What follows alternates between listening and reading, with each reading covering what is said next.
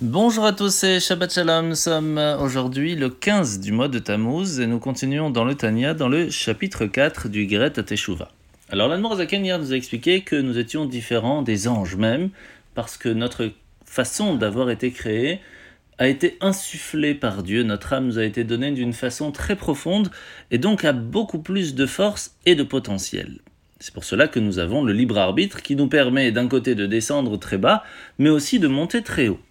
Alors maintenant, que se passe-t-il lorsque l'on fait la teshuva? Pour vraiment comprendre cela, nous devons comprendre encore un petit peu plus quel est le potentiel de cette âme que Dieu nous a donnée, et nous allons comprendre après comment retrouver tout ce potentiel perdu. La première base, c'est que le nom de Dieu est séparé en fait en quatre lettres, mais en deux parties. Les deux premières lettres, ce sont la création des choses dans ce monde qui sont cachées comme par exemple tout ce qui se trouve dans la mer, on ne peut pas le voir, il faut vraiment aller très profondément pour voir les détails de ce qui s'y trouve. Il y a beaucoup de choses dans le monde qui sont cachées. Il y a d'autres choses qui sont plus dévoilées, des choses qui sont faciles à voir à l'œil nu, d'autres qui sont plus difficiles, qui font un microscope.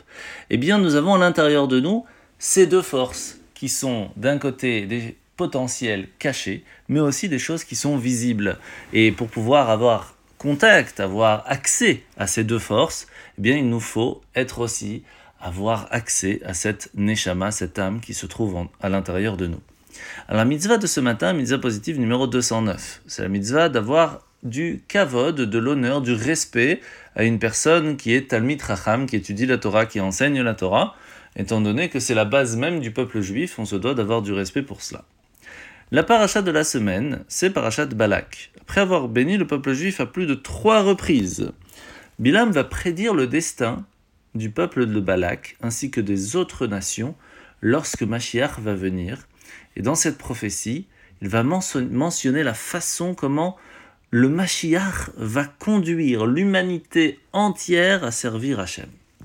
Alors on pourrait se poser la question, pourquoi c'est tellement important de savoir ça? Très souvent, on nous rappelle qu'il est important de servir Dieu de façon inconditionnelle, sans avoir besoin de comprendre, vraiment en tant que serviteur. On ne peut pas s'arrêter là non plus. Naase oui, Venishma aussi. Hachem désire plus que tout qu'on le sert avec inspiration, avec bonheur, que ses buts soient nos buts aussi. Alors c'est sûr qu'on doit en premier lieu avoir un dévouement absolu, mais au bout d'un moment, dans l'idéal, Hachem attend à ce que nos rêves soient les mêmes que les siens. Et c'est pour cela qu'il partage le rêve avec nous à travers toutes les prophéties.